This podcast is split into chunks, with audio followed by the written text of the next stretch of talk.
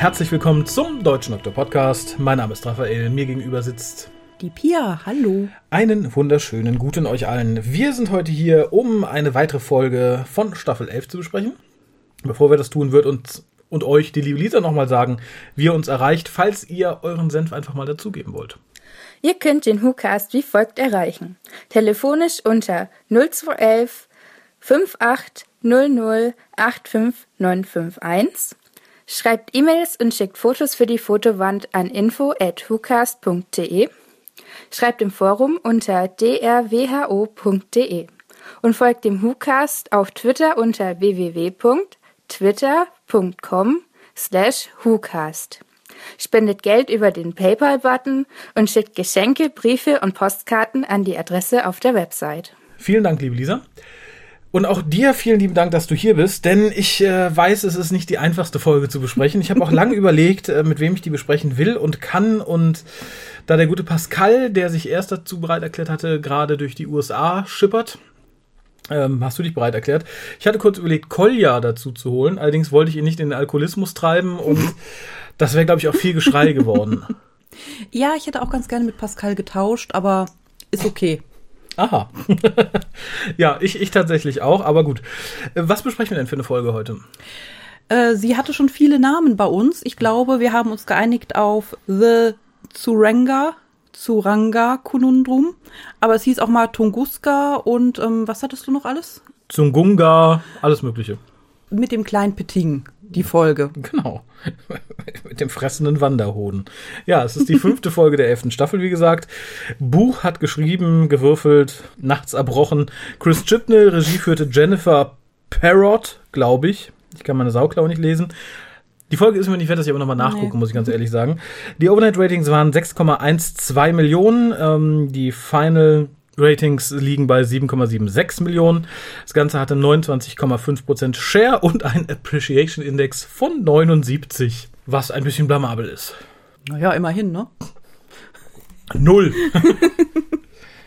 ja, und das Ganze lief am 4.11.2018 auf der ja. BBC und ich glaube irgendwann in zwei oder drei Wochen hier in Deutschland. Danach. Unter dem Titel Das Zurunga-Rätsel, glaube ich. Zum Guska-Rätsel. Suranga, glaube ich. Auch gut. Das, äh, das soll es mir sein. Und wenn die Pia schon so gut Bescheid weiß, dann kann sie bestimmt kurz den Inhalt zusammenfassen. Aber natürlich. Wir beginnen mit der TARDIS-Crew, die auf einer Art Schrottplanet nach einer, ich glaube, nicht näher benannten Device sucht. Dabei auf eine Sonic Mine trifft und ähm, ja, die geht anscheinend los. Sie werden aber anscheinend. Ja, sie geht los. Ich bin mir ziemlich sicher. Sie geht los, aber so genau, ähm, also man sieht es nicht genau. Das wollte ich damit sagen. Ja. Aber sie geht los, ja, das stimmt. Und dann ähm, erwachen sie auf ähm, einem ja, Hospital-Ship, auf einem Krankenhaus-Space-Ship. Ähm, mhm. Und ähm, ja, sie sind alle soweit wiederhergestellt, bis auf äh, den Doktor. Sie humpelt ein bisschen, ist nicht ganz so gut beisammen, aber ansonsten sind alle wohlauf. Doktor möchte natürlich gerne zur TARDIS zurück, welche immer noch auf dem Schrottplaneten steht, erfährt aber, dass sie leider schon vier Tage von diesem Planeten entfernt sind.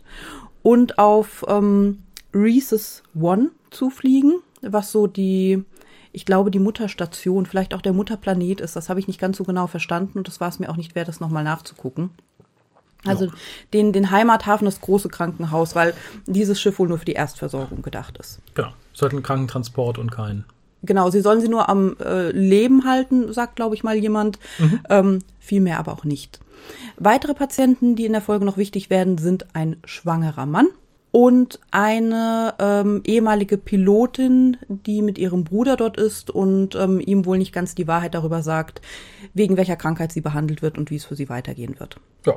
Wir kriegen dann erst einmal nur zu hören, nicht zu sehen, dass wohl ein Einschlag stattgefunden hat und dass ein Eindringling an Bord dieses Raumschiffs ist. Ich möchte kurz unterbrechen und mhm. äh, an ein Gespräch erinnern, welches wir vor der Aufnahme geführt haben, in der die Pia sagte, ich werde diesmal eine Kurzinhaltszusammenfassung machen. Ich glaube, du hältst es nur für schwer möglich, aber diesmal wird es mir gelingen. so.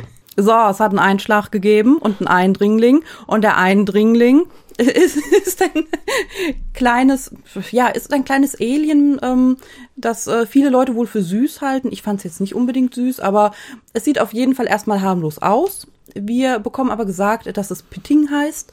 Alles anorgan, also seine Rasse eher, nicht das persönlich. Ähm, dass, ähm, dass es alles Anorganische essen kann und in der Regel auch isst und dass seine Haut toxisch ist, weswegen man es nicht anfassen sollte. Ja, aber es ist offensichtlich Vegetarier. Ja, das stimmt. Es frisst sich allmählich durchs Schiff und als wäre das nicht genug, passiert natürlich das, was passieren muss. Der schwangere Mann ähm, bekommt Wehen und ähm, daraufhin entbrennt dann äh, zwischen Ryan und ihm noch eine Diskussion, weil er halt erst sagt, er will das Baby zur Adoption freigeben, das kann er nicht ähm, behalten und so weiter. Und Ryan äh, überzeugt ihn dann irgendwann vom Gegenteil. Der junge Mann heißt doch Ryan, oder? Der, ja. Entschuldigung, ich bin. Was nicht, äh, das liegt nicht an deiner Art der Zusammenfassung, es liegt tatsächlich an der Folge, ja, ja. bla bla mit Ryan über Vater und bla bla, ja. Genau. Und äh, ja, wie, wie macht man da jetzt weiter, ne? Also das Schiff fliegt weiter auf Rhesus One zu. Sie haben aber alle Angst, dass, wenn rauskommt, dass sie dieses Ding an Bord haben, sie zerstört werden. Denn das ist natürlich die äh, Ja. Folge davon, um ähm, das Krankenhaus an sich zu, zu schützen, würde das Raumschiff einfach in die Luft gebombt werden. Beziehungsweise, dass das Peting einfach das Raumschiff wegfrisst, bis sie irgendwo ankommen. Angefangen mit, äh, ich glaube, den äh, Dingen, die für Sauerstoff und Wärme zuständig sind. Die ehemalige Pilotin wird jetzt äh, dazu äh, berufen, das äh, Schiff äh, manuell zu steuern, weil das wohl irgendwie nicht mehr möglich ist, dass das automatisch gesteuert wird. Und Ja, bla bla, Asteroidenfeld, bla bla, Ja. große Gefahr. ja, äh, der, der große Clou an der Sache ist, ähm, sie haben einen Teilchenbeschleuniger an Bord. Der erzeugt nämlich den Antrieb. Hört, hört. Der große Clou an dieser Geschichte. Und der muss natürlich geschützt werden. Man, man merkt auch, dass das, äh, dass das Peting äh, sich wohl langsam durchs Schiff darauf zuarbeitet und man bekommt dann auch raus, warum. Energie. Genau, Energie, es mag nämlich Energie, das ist das, was es am liebsten frisst, deswegen hat es noch nicht alles andere gefressen. Das Sushi des Pitting Und äh, das ist der Teilchenbeschleuniger. Und dem Doktor wird dann halt irgendwann gewahr, ich glaube jedenfalls, es war der Doktor, ähm, dass die Bombe, mit der das Schiff zerstört werden würde, aus der Ferne direkt unter dem Teilchenbeschleuniger sitzt. Ja, und vor allem, dass es überhaupt diese Bombe gibt, weil man halt darüber rätselt, wie denn die Hauptstation eben dieses Schiff hätte zerstören wollen. Und dann sagt sie, oh, das muss eine Bombe sein, wie toll. Die verfüttern wir ans Peting. Das gelingt dann auch. Der Mann gibt, äh, gibt Geburt. Gibt es im Deutschen? Nein, der Mann gebärt. Gebiert. Gebiert. Keine Ahnung. Naja, Gebiert. er wirft und äh, sagt dann, oh, ich nehme mein Kind Avocado, weil es trotzdem Friede, Freude, Eierkuchen. Währenddessen ist die Pilotin abgenippelt. Geht dir jetzt nicht schnell genug? Ne? Nee, ich, ich habe mich, ich hab mich schon zum zweiten Mal durch diese Kackfolge gequält. Da muss ich es jetzt nicht nochmal Revue passieren lassen. Ja, dann. Die Pilotin fliegt dann rum, hat dann ihr komisches äh, Pilotenherzsyndrom, das habe ich irgendwo aufgeschrieben, kackt daran ab. Plötzlich kann auch ihr Bruder das Ding fliegen, tra, tri, trö, und am Ende singen alle und das war's. Wie kam das Peting von Bord? Bin ich Frisst die Bombe wird äh, ejected durch die Hast du Luftschleuse. das schon gesagt oder bin ich eingeschlafen? Weißt du selbst auch nicht, ne? Nee. Ja. Aber wir wollen auch die Leute, die sich schon durch diese Folge quälen mussten, nicht nochmal. Ja, zumindest, äh, ne, alle singen, alle sind glücklich, Peting ist satt. Ich habe auch langsam die Faxen dicke. Ich kann aber tatsächlich, ich bin überrascht, ich fange mit was Positivem an. Allgemein muss ich sagen, als ich die Folge jetzt nochmal gesehen habe, habe ich mehr positive Punkte gesehen als beim ersten Sehen. Insofern kommt sie nicht ganz so schlecht weg, wie ich es ursprünglich dachte. Aber da kommen wir in der Wertung gleich zu. Ich fange auch mit was sehr Positivem an. Rein optisch, da hangeln wir uns ja in dieser Staffel leider entlang die letzten Folgen, hat mir das Setting von diesem Schrottplaneten gut gefallen. Ich finde diesen Establishment-Shot schön. Ich finde ganz nett, wie die da stehen und suchen. Ich finde auch den, den Dialog zwischen den einzelnen Leuten sehr schön. Muss aber sagen, und da erzähle ich mal ein, ein kleines Anekdötchen, was mir der gute Sascha vom äh, Grauen Rat und äh, vom Sie reden Podcast und von den Flachlandreportern und von Hotel Hyperion, mein Gott, äh, verlinke ich alles mal auf der Webseite. Könnt ihr mal reinhören, sind alles exzellente Podcasts. Er erzählt es mir in diesem Zusammenhang, weil ähm, was mir tatsächlich dieses Mal so ging, das war die erste Folge, wo ich körperliche Aversion gegen Judy Whittakers Art zu spielen empfand, nämlich als sie direkt irgendwie im, im Eröffnungsshot anfing, irgendwas zu krähen. Ich weiß nicht mehr, was es war. Nee! Ich dachte, huhuhu. Und das erwähnte ich Sascha gegenüber und er sagte, ja, ich hatte die Folge und dachte, sie wäre kaputt, weil der Ton nicht ganz war. Und dann habe ich sie halt nochmal offiziell aus dem BBC-Stream und habe dann wieder angemacht und als die Doktorin dann so krähte, dachte er erst wieder, oh Gott, das ist ja nicht besser. Und da muss ich ihm recht geben, das fand ich ganz, ganz furchtbar. Und auch hier in der allerersten Eröffnungsszene ist es für mich wieder Graham, der brilliert. ja, so, ich glaube, so differenziert habe ich es ähm, tatsächlich nicht betrachtet und ähm, für mich hat jetzt die Szene auf dem Schrottplatz auch nichts gerettet. Also, nee. Nö, retten tut's mir. Nee. Nee, hat aber auch keinen Plus gegeben, dass ich aufgeschrieben hätte. Ich habe sowieso nur zwei Stück und äh, die Okay. kommen später. Ja, nee, das fand ich, wie gesagt, so als Eröffnungsaufnahme fand ich schön. Dass bis auf Graham da einfach nur ein paar Redundanzen rumtanzen auf dem Schrott, braucht man, glaube ich, nicht mehr extra erwähnen. Und sie endet halt ganz, ganz schrecklich. Ne? Sie finden dann halt die, diese Sonic Mine. Und das erste, was der Doktor sagt, I'm so sorry. It will detonate. Boom. Dachte ich, mhm. Ja, los sind wir sie vermutlich trotzdem nicht. Und wir erwachen dann halt auf diesem Hospital-Schiff. Und erneut ärgerte es mich, dass dieses Ding nicht als, als praktisch als Teaser vor dem Vorspann gesetzt war. Das hätte nämlich wieder sehr gut gepasst. Ich frage mich, warum der gute Chipman sagt, nee, wir machen das nicht mehr, fangen direkt mit dem Vorspann an, dann aber die Geschichten so aufbaut, dass du jedes Mal wirklich einen idealen Punkt hast, wo du eigentlich den Vorspann ein bisschen später hättest senden können. Vielleicht wurde das erst später entschieden. Vielleicht ähm, war gedacht, das als Teaser zu benutzen. Ja, das kann natürlich sein, aber wie gesagt, ich, ich finde es halt wirklich mittlerweile fast krankhaft albern, dass es äh, tatsächlich dann so gemacht wurde. Ja. Und in der ersten Szene auf diesem Hospitalschiff ist es wieder so, was auch in den letzten Folgen schon ganz häufig auffallen ist und was hier das erstmal für mich noch so richtig evident wurde, dass Graham eigentlich der Doktor ist. Denn hier wachen wir praktisch mit dem Doktor auf, alle anderen sind schon wach Und heil. und heil. Der Doktor konnte nicht geheilt werden. Du hast eingeworfen, vermutlich, weil man nicht feststellen konnte, ne, was genau er ist Weil er und eine warum andere und wie. Physiologie ja, hat. Ne, Kann ich gelten lassen. Aber er wirkt halt auch, oder sie wirkt halt auch in dem Fall, die ganze Zeit so, so neben sich stehen, so ahnungslos und muss sich dann erstmal von Graham die Welt erklären lassen, also was passiert Mhm. ist und so weiter und so fort. Und er reagiert halt relativ bodenständig. Ich finde, es, er wirkt relativ. Er ist halt auch schon so eine Weile das. wach. Ne? Und hat gesehen, was da so abgeht. Aber ähm, ich fand. Es wird aber nicht besser. Die, die Gute ist ja Mhm. jetzt in den kommenden äh, Minuten da auch noch weiter wach und länger wach. Es ist ja nicht so, dass sie sich einkriegt. Vor allem fand ich relativ deutlich, was da passiert. Also ich glaube, ich käme nicht vielen Situationen, in die ich hineingeworfen werde, so als Doktor mit außerirdischem Leben und so weiter, einfach so zurecht. Aber ich fand, das war sehr deutlich. Es war sehr, sehr deutlich, wo sie ist, in welcher Situation sie sich befindet. Ja. Fand ich auch. Es ist natürlich nicht deutlich, dass sie sich auf einem Schiff befindet. Mhm. Insofern eiert sie rum. Aber auch da wieder dieses total kopflos. Ich muss die TARDIS finden. Sie ist mein Zuhause. Die Leute werden es auf dem Schrottplaneten auseinandernehmen. Mi, mi, mi, mi, mi, mi. Das fand ich schon wieder würdelos tatsächlich ein bisschen. Das fand ich ein bisschen autistisch. Das habe ich mir tatsächlich auch aufgeschrieben, dass sie ähm, so besorgt um die TARDIS ist. Ich meine, ist klar, ist der Doktor immer, wenn die TARDIS woanders ist, aber das war so, Ja, aber kurz vorm Nervenzusammenbruch. ja, Also, nee, finde ich ganz schlimm. Und dann halt kopflos rennt sie durch diese Station, also durch das Schiff, in der Hoffnung, den Ausgang zu finden. Dient aber im Endeffekt nur dazu, dass man alle anderen, die gerade da sind, mal kurz vorstellt, weil sie in jeden Raum mal so kurz reinhüpft. Äh, als erstes zu der. Die Leute sind mir auch so egal und die sind halt so generisch geschrieben, dass ich mir die Namen nicht mehr notiere. nee, ich auch nicht. Wir geraten dann zur, ja, zur Inderin oder was auch immer. Am besten kann man sie, glaube ich, farblich kodieren. Zur hellbraunen in diesem Fall. Ja, danach sind die auch gecastet worden. Kann man ja nicht anders sagen. Und da wird dann halt gesagt, ach, sind doch die, die super tolle Pilotin, bla bla bla. Und erneut wieder was, was Chipnell ganz toll kann. Er zeigt nicht, was abgeht, er lässt es die Leute einfach sagen. Oh, sie sind die tolle Pilotin, sie stehen doch im Book of Celebrants, die sind ja eine ganz große Nummer. Und da von die anderen, ach, sie sind doch der Doktor, bei ihnen gibt es doch ein ganzes Kapitel. Nein, nein, ganz, ganz üblicher Name, das ist ganz egal, geht dann raus. Nee, es ist ein ganzer Band. Da Ja. habe ich dann auch fast gebrochen. ja, da, Also das war so. dagegen war der furchtbar. Tenant-Doktor bescheiden. Nein, a Volume. Nee, das, das fand ich, das, das fand ich grauenhaft. Das fände ich auch für jeden anderen grauenhaft so anzugeben. Ja. Und ich fand noch ganz nett, als sie gesagt hat, nee, nee, bei mich steht da gar nichts groß drin. Nee, nee, kein Chapter. Ja, nee, Doktor ist ein Name wie jeder andere. Das, Genau, hätte, ich- das- das hätte ich okay gefunden. das Das, hätte fand ich ich auch noch ganz sympathisch nett. gefunden. Ja, ja. Wenn sie überhaupt drauf eingehen muss, aber dann so nachzusetzen, das da hab ich auch gedacht, boah, du, ja, du musst es nötig haben, ne? Ja, ja, aber mein Schwanz ist der längste. Mhm, Ja, okay.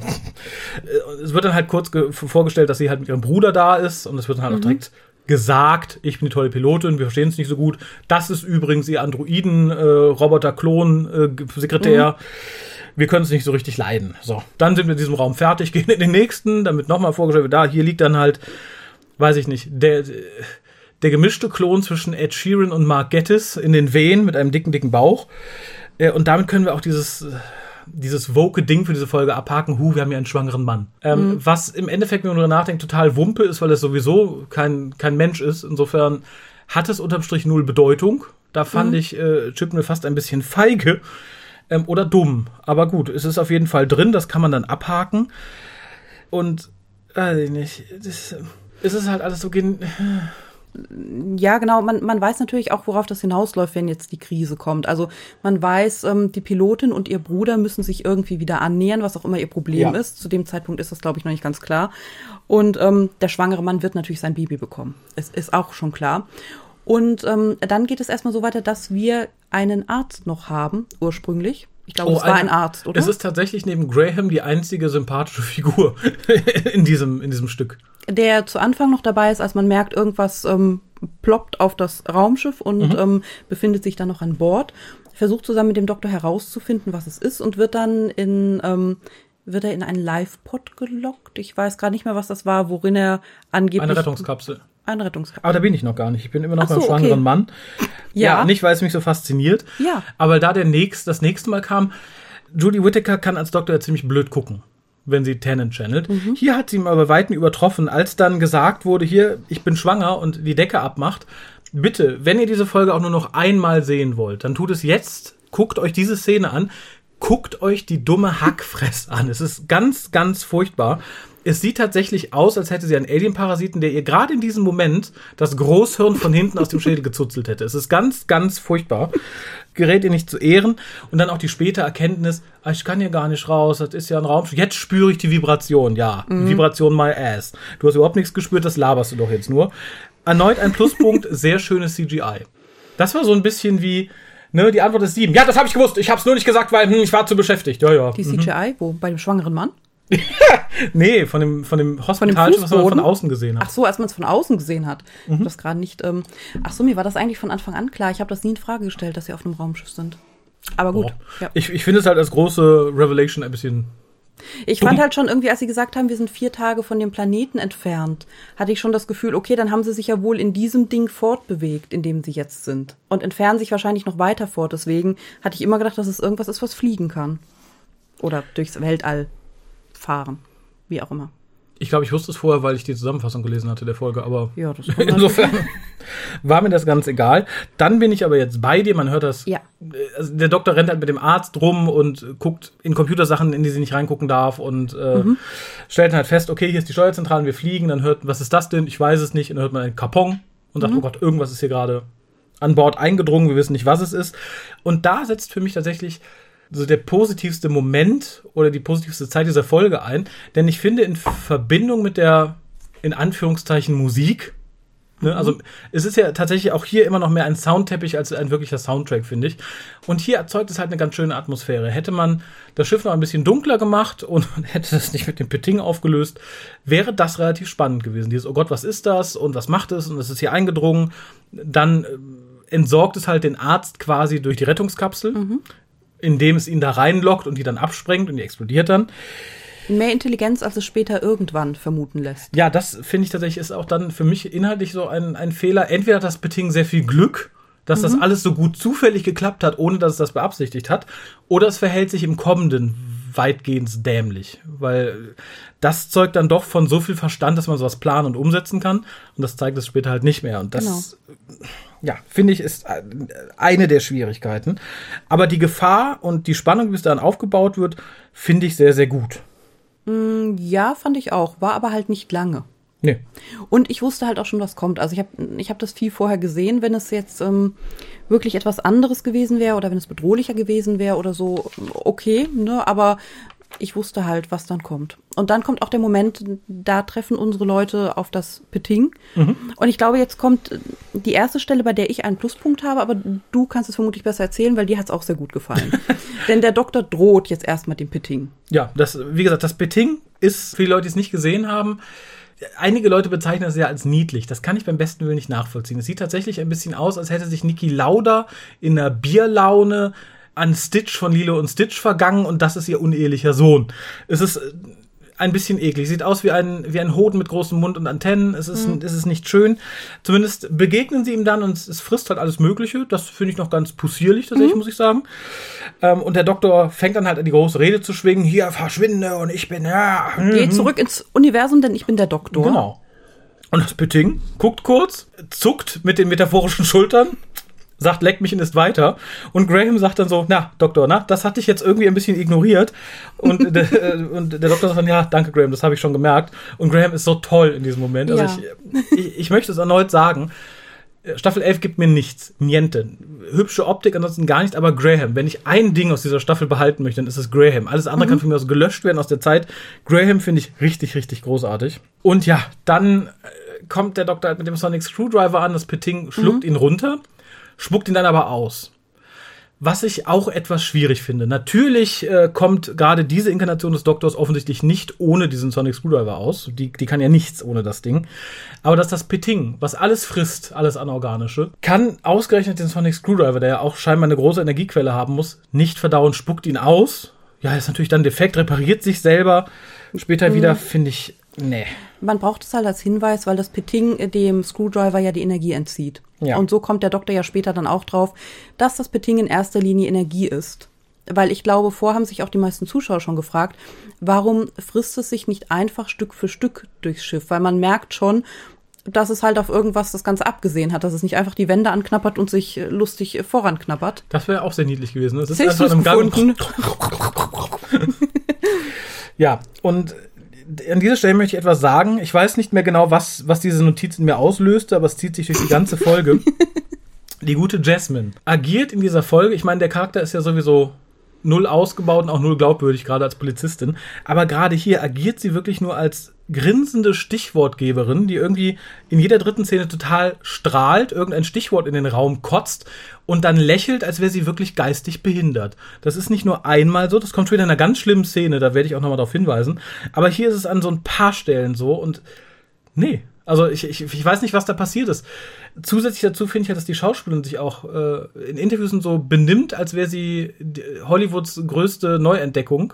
Sehr, sehr unsympathisch. Und wie gesagt, hier finde ich es halt dann umso schwieriger. Und es zeigt sich dann, glaube ich, in der nächsten Szene, in der auch wieder Graham tatsächlich die Stimme der Vernunft ist, weil sie finden dann anhand des Computers raus, was das ist, nämlich das Pitting.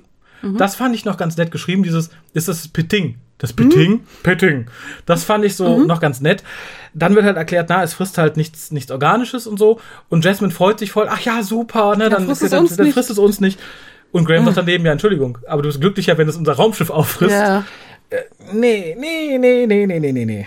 Apropos Stichwortgeberin, ich weiß jetzt nicht mehr chronologisch genau. Ich weiß, dass ich es als nächstes aufgeschrieben habe. Aber eben nicht, ob du jetzt noch vorher was hast, weil ich es jetzt gar nicht mehr so genau einordnen kann. Der zweite Pluspunkt von mir geht tatsächlich aber an eine Szene, in der sie auch die Stichwortgeberin ist. Und zwar das Gespräch mit Ryan über den Tod seiner Mutter. Mhm. Das fand ich, aus welchem Grund auch immer, irgendwie ganz nett. Ich wollte nur sagen, dass ich das eigentlich ganz ähm, authentisch und auch nicht zugewollt und ähm, emotional und das fand ich schön. Das war auch so von der Länge her okay. Das hat jetzt nicht zu viel Raum eingenommen. Ähm, dass er dann später noch irgendwie die große Ansprache hält ähm, gegenüber dem schwangeren Mann, der gerade sein Baby bekommt. Jetzt springst du aber fast ans Ende, oder? Ja, nein, aber das folgt ja direkt daraus. Das ist mir Okay. ja egal. Ah ja. Aber äh, ich wollte nur sagen, diese eine Szene fand ich noch schön und das war dann tatsächlich auch mein letzter Pluspunkt. Achso, ich habe diese Szene notiert mit bla bla Ryans Dad, bla bla Ryans Mom. Und wieder setzt man Jasmine und Ryan zusammen, damit sie reden können. Das war in Rosa nämlich ganz genauso. Da hat man die einfach mal aus dem Fenster rausgeschickt, zwischen die Mülltonnen gehockt, wo sie dann über die Welt philosophieren können. Nee, das ist weder gut geschrieben noch gut gezeigt. Es ist einfach nur so, wir stellen uns jetzt hier hin und erzählen euch was. Meine Mutter ist tot, mein Vater hat uns verlassen. Ich mag Hühnchen. Nee, nee. Äh, ich habe davor Okay. aber noch was anderes und darum, da bin ich ein bisschen traurig, dass du du bist und nicht gerade Mary. Denn die war ja auch gerade schwanger. Die ist ja gerade damit fertig geworden. Ja. Und zwar haben wir hier Ed Sheeran Gettis, der halt in seinem Krankenbett liegt. Und plötzlich kommen zwei fremde Männer zu ihm, sprich Graham und Ryan. Und das Erste, was er sagt, fasst meinen Bauch an, fühlt, es bewegt sich. Nein, das macht doch kein Mensch. Du da komm fremd, du sagst, touch mich an, touch mich an. Macht man das als Schwangere so? Also ich weiß zumindest von Mary, dass sie sich manchmal darüber aufgeregt, dass viele Leute so distanzlos waren und ihr direkt an den Bauch gekrapscht haben, ohne mal nachzufragen.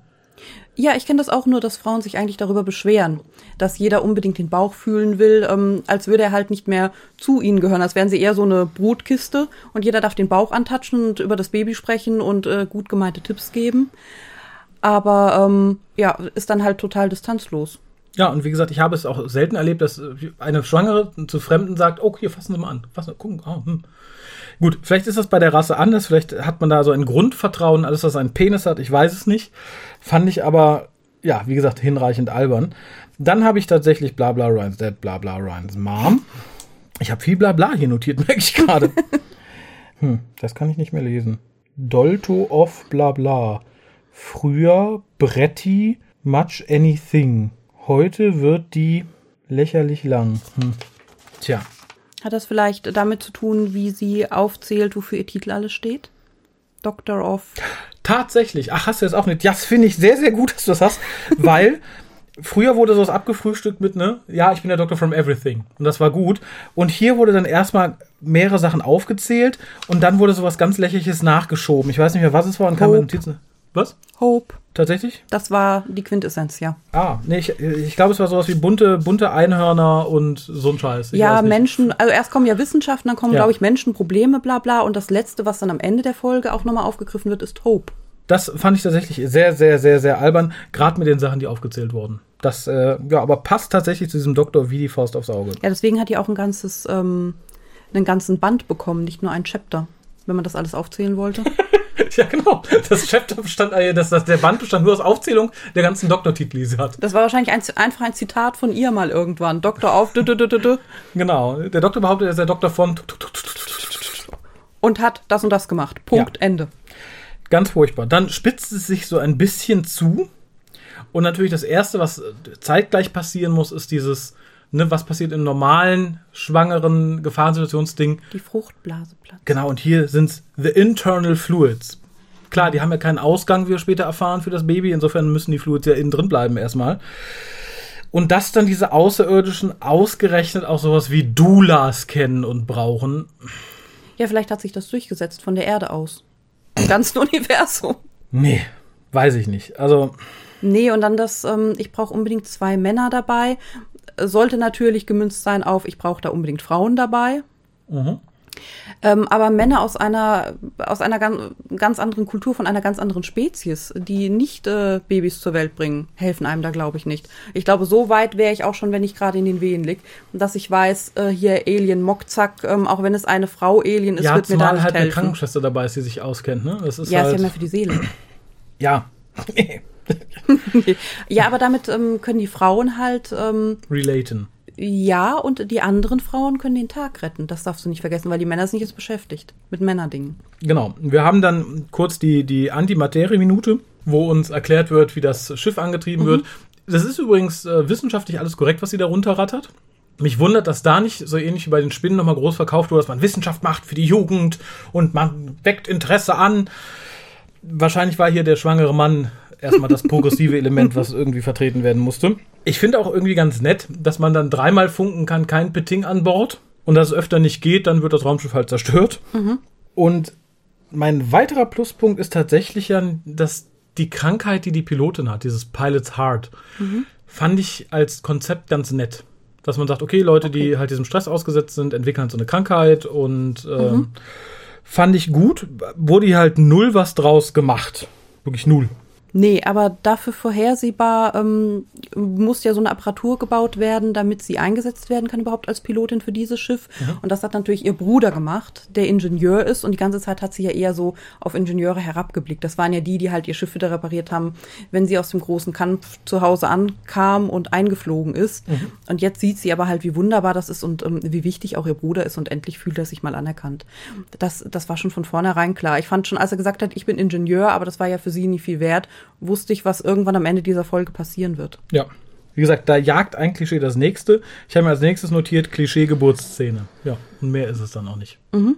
Tja, währenddessen gelingt es dann erstaunlicherweise Jasmine doch relativ easy, das Peting zu fangen, in die Decke einzuwickeln, mit, mit ihm in den Flur zu laufen und ihm einen Arsch zu verpassen. Einfach irgendwo hinzuwerfen. Einfach ja. irgendwo hin, ohne drüber nachzudenken. Da hätte man vielleicht vorher mal sagen können, pass mal auf, wir haben hier nur sieben Meter bis zur nächsten Luftschleuse, wirf's da rein, dass du da nicht, ne, ich, ja, ja, aber man hätte es halt sagen müssen. Ich glaube, ich hätte an der Stelle jetzt auch die Luftschleuse nicht erkannt. Als Luftschleuse. Nee, aber gerade mhm. deswegen hätte man vielleicht mal vorher mit Jasmin drüber reden können und sagen, ah, pass mal auf, wir sind hier nur fünf Meter weg von der nächsten Luftschleuse. Bevor du es irgendwie drei Meter trägst und fünf Meter dann irgendwie setzen wir einfach mal voraus, alle Luftschleusen waren ganz weit weg. Dann glaube ich das ein bisschen.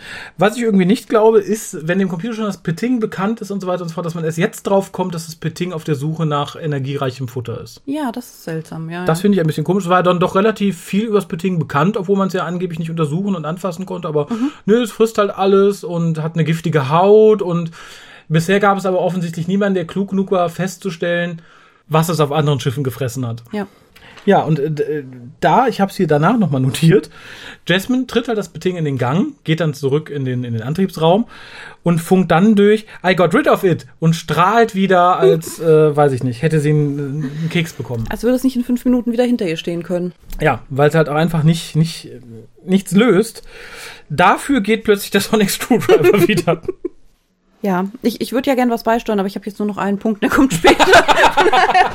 Mach einfach mal weiter. Ja, das tut mir sehr leid. Ich habe ich hab dann auch nicht mehr so viele Punkte. Ich finde halt, dann greift halt alles sehr schön ineinander. Der Sonic Screwdriver geht plötzlich wieder. Dann stellen wir fest, oh, es ist eine Bombe an Bord. Und toll, ausgerechnet, die hat halt so viel Energie, dass wir das dem Peting verfüttern können und dass es der nachläuft, wenn die an ist. Nee, es geht dann ein bisschen weiter mit, der Szene- mit der Szene, die ich halbwegs sympathisch fand. Das waren halt das, was noch so die Geburt nach sich zieht, das ist das Gespräch zwischen Graham und Ryan, wo Graham halt sagt, er hätte ja alle Folgen von Call the Midwife gesehen. Ja, das und er könnte das, das fand ich, wie gesagt, wieder Graham, der mir sehr sympathisch war. Und Mhm. dann kommt was, da denke ich, nee, da kann Chipman doch keine 30 Sekunden drüber nachgedacht haben.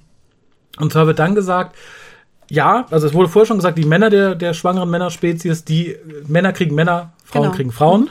Ja, ist auf den ersten Blick irgendwie ein interessantes Konzept. Ob das evolutionär standhält, ist halt eine andere Frage. Was aber evolutionär auf keinen Fall standhalten wird, ist das, was er dann sagt, nee, wir können halt nicht natürlich gebären, wir müssen dafür aufgeschnitten werden. Wie soll das funktionieren, evolutionär? Das ist, nein, haben die sich dann früher den Bauch selber aufgenagt? Oder, ja, genau. Vielleicht, ja, vielleicht gab es nur ganz wenig Männer und die haben immer Hilfe von den Frauen bekommen. In der Urzeit. Mit einem mit einem ganz spitzen Stein. Und bevor das äh, entdeckt war? Vielleicht haben die sich evolutionär weiterentwickelt und ursprünglich sind die Babys aus ihnen rausgebrochen mit eigener Kraft. Und dann sind die Männer aber gestorben daran, vermutlich. Ja, genau. Führt Nee, das auch also irgendwann zur Stagnation, oder? Nee, also es, es, es geht nicht. Hätte man da jetzt noch gesagt, der Mann ist irgendwie anders gebaut, auch dieses Baby kann normal geboren werden, das kommt irgendwo raus. Oder meinetwegen, er legt Eier. Hätte ich es eher akzeptieren können, als er muss aufgeschnitten werden. Ja, wie gesagt, ich, ich ja, eine Albernheit jagte auch die nächste, kurz unterbrochen von der Fortsetzung der doch netten Szene vorher, weil Graham zeigt dann doch, dass er nicht so der harte Geburtshelfer ist, wie er es vorher angekündigt hat. Und Ryan quittiert das mit Uncall the Midwife. Das fand ich noch ganz niedlich. Dann geht's aber albern weiter ohne Ende. Äh, zu einem wolltest du bestimmt gleich noch äh, zu sprechen kommen. Für mich kommt dann das Jasmine-Highlight, denn es gelingt dann tatsächlich, das Peting mit der Bombe in die Luftschleuse zu locken. Das Peting frisst sie dann. Und auch da, wenn ihr die Folge nochmal zur Hand nehmen wollt, spult bis dahin vor, nachdem ihr euch das dumme Gesicht der Doktröse angesehen habt, als sie erfährt, dass der Mann schwanger ist, springt zu dieser Luftschleusenszene und schaut euch das Gesicht von Jasmine an, als die ganz begeistert sagt, he ate it! Und wirklich guckt, als wäre dieser Parasit jetzt von der Doktröse auf ihren Hinterkopf gesprungen und wäre wieder dabei, ihr Großhirn rauszuzuzeln. Und dann wird im Folgenden unser Großhirn rausgezuzelt, denn die Schwester schafft es nicht, ganz das Schiff in Sicherheit zu fliegen und bricht vorher tot zusammen. Ja. Und so tragisch das auch ist, es hätte noch tragischer sein sollen, denn ursprünglich wurde gesagt, dass nur sie das Schiff steuern kann. Auch nicht der Doktor mit Erfahrungen ohne Grenzen, sondern ähm, ein Wortspiel, hat man gemerkt, ne? Ja. ähm, sondern tatsächlich nur die Pilotin. Ist aber nicht so schlimm, denn als sie tot ist, setzt sich einfach ihr Bruder das Ding auf und fliegt weiter. weiter. Das fand ich auch großartig. Der Doktor, der ein ganzes Buch in diesem komischen Buch, das ist mir schon egal, was Chip sich ausgedacht hat. Er bietet ja an, ich kann fliegen. Nein, nein, das braucht jahrelanges Training, bla bla bla. Ja, aber dann der Ingenieur, auf den man herabblickt, der kann das ohne Probleme. Der vermutlich auch noch nie geflogen ist. Nö. Ja, ich ich möchte vielleicht sagen, ja, vielleicht hat er es in Simulatoren gemacht, um seine Sachen zu testen. Dann hätte er es von vornherein sagen können, sagen, nein, Schwester, mach das nicht. Ich bin hier Superpilot, aber ich glaube, wir brauchten diese emotionale Sterbeszene, damit wir später noch komisch rumsingen können. Ja. Äh, ja, das Baby ist dann da. Graham möchte es mit einer Brofist quittieren, wie er schon in Rosa tun wollte, was wieder abgelehnt wird, was ich sehr schön finde. Und dann das Ding mit, ich nenne mein Kind Avocado und nicht nach euch, äh, weil, ne, es wäre, würden ja alle darüber lachen, wenn ich es wie euch nenne. Avocado ist ein gebräuchlicher Name. Das war mal ein Held. Haha, Chris Stripnell, haha. Da hast du aber einen, einen witzigen Witz gemacht. Ja, äh, tatsächlich war ähm, der Avocado-Held mein letzter Punkt. Ein Pluspunkt. Nein, so, ich ich hatte dachte doch schon. nur zwei. Ein Negativpunkt. Ein Ja. aufgeschriebener Punkt. Ja, mein letzter Punkt, der auch ein Negativpunkt ist, dann halt tatsächlich, wie alle im Kreis sitzen, dieses komische Gedicht, Gebet Ja. aufsagen und ja, das war's dann. Für Damit den wär ich völlig, den völlig sinnlosen Tod. Denn offensichtlich Ja. äh, hätte sie es ja gar nicht fliegen müssen. Man hätte es fortsetzen können, indem dann die Polizei an Bord kommt und es wird in einer Art Whodunit, Schrägstrich Detektivgeschichte festgestellt, dass der Bruder das alles inszeniert hat, damit seine Schwester fliegen muss und stirbt, damit er das gemeinsame Haus auf Mallorca erbt. Ja, das hätte die Folge aufgewertet. nicht wahr, nicht wahr? Ja, ich, ich wäre durch mit der Besprechung dieses Dings. Ich möchte kurz, bevor ich zu meiner Wertung komme, aus dem Gedächtnis, also es ist jetzt nicht eins zu eins zitiert, aber so gut wie, eine Wertung zu dieser Folge zitieren, die ich ähm, gelesen habe und die, glaube ich, die lustigste Wertung äh, jemals ist, die ich zu irgendeiner Dr. Who-Folge gelesen habe. Denn irgendjemand behauptete allen Ernstes, die Folge sei ja so unglaublich tiefgründig und das würden viele halt einfach nicht erkennen. Denn die Tiefgründigkeit dieser Folge liegt darin, dass das Peting ja unglaublich süß aussieht, aber so gefährlich ist. Und die Dummen können das einfach nicht erkennen. Also, dass etwas ähm, Süßes oder Schönes auch bedrohlich sein kann. Genau. Unglaublicher Tiefgrund. Das dachte ich mir damals schon bei Lilo und Stitch, bei den Gremlins, bei den Critters. Im Übrigen hat auch Doctor Who dieses Thema schon mit dem vierten Doktor wesentlich besser umgesetzt. Für die Leute, die nicht wissen, was ich meine, googelt mal nach dem Miep. Das war nämlich wirklich bedrohlich und das war auch wirklich niedlicher als das Peting, muss ich sagen. Das aussah wie eine Wasserleiche, fand ich. Ich habe nicht, ich habe nicht verstanden, warum Leute das so süß fanden. Also, Lässt vielleicht tief blicken, was ihren Nachwuchs angeht, ihren persönlichen. wenn jetzt Bedingt schon süß Sieht aus wie der kleine Matthias, als ich ihn bekommen habe. Ja. Magst du vielleicht zuerst mit, mit deiner Wertung um dich schmeißen? Ich habe dazu gar nicht mehr so viel zu sagen. Wie gesagt, es äh, war jetzt nicht, nicht so schlimm, wie ich eigentlich dachte. Nicht so schlimm, wie du eigentlich dachtest. Nein. Doch, es war, glaube ich, noch schlimmer, als ich erwartet hatte. Positiv war Graham. Mhm. Punkt. Und deswegen bekommt die Folge von mir, Einen Graham. ich weiß nicht, es gibt noch schlimmere, das muss man immer dazu sagen, ne? Das heißt, es muss auch noch ein bisschen Raum nach unten sein für was Schlimmeres. Mhm. Zwei Punkte. Okay. Damit sind wir fast d'accord, möchte ich sagen. Also ich gebe auch die, die zwei Punkte. Pluspunkte sind tatsächlich wie, wie immer in der Staffel die Optik und Graham. In dem Fall der Spannungsaufbau am Anfang und die Musik dazu, die mir relativ gut gefallen haben. Ja, der Rest ist zu vernachlässigen. Und ich möchte mal insgesamt sagen, dass ich alle Wertungen dieser Staffel, ich fürchte auch die, die noch kommen, inklusive dieser und die, die schon da waren, so in Betracht auf alles andere von Doctor Who mal so um 1,5 nach unten korrigieren muss. Also, wie gesagt, das ist für diese Staffel eine 2 tatsächlich. Wenn ich das in Doctor Who-Kontext einsetze, ist es die, die 0 bis 0,5.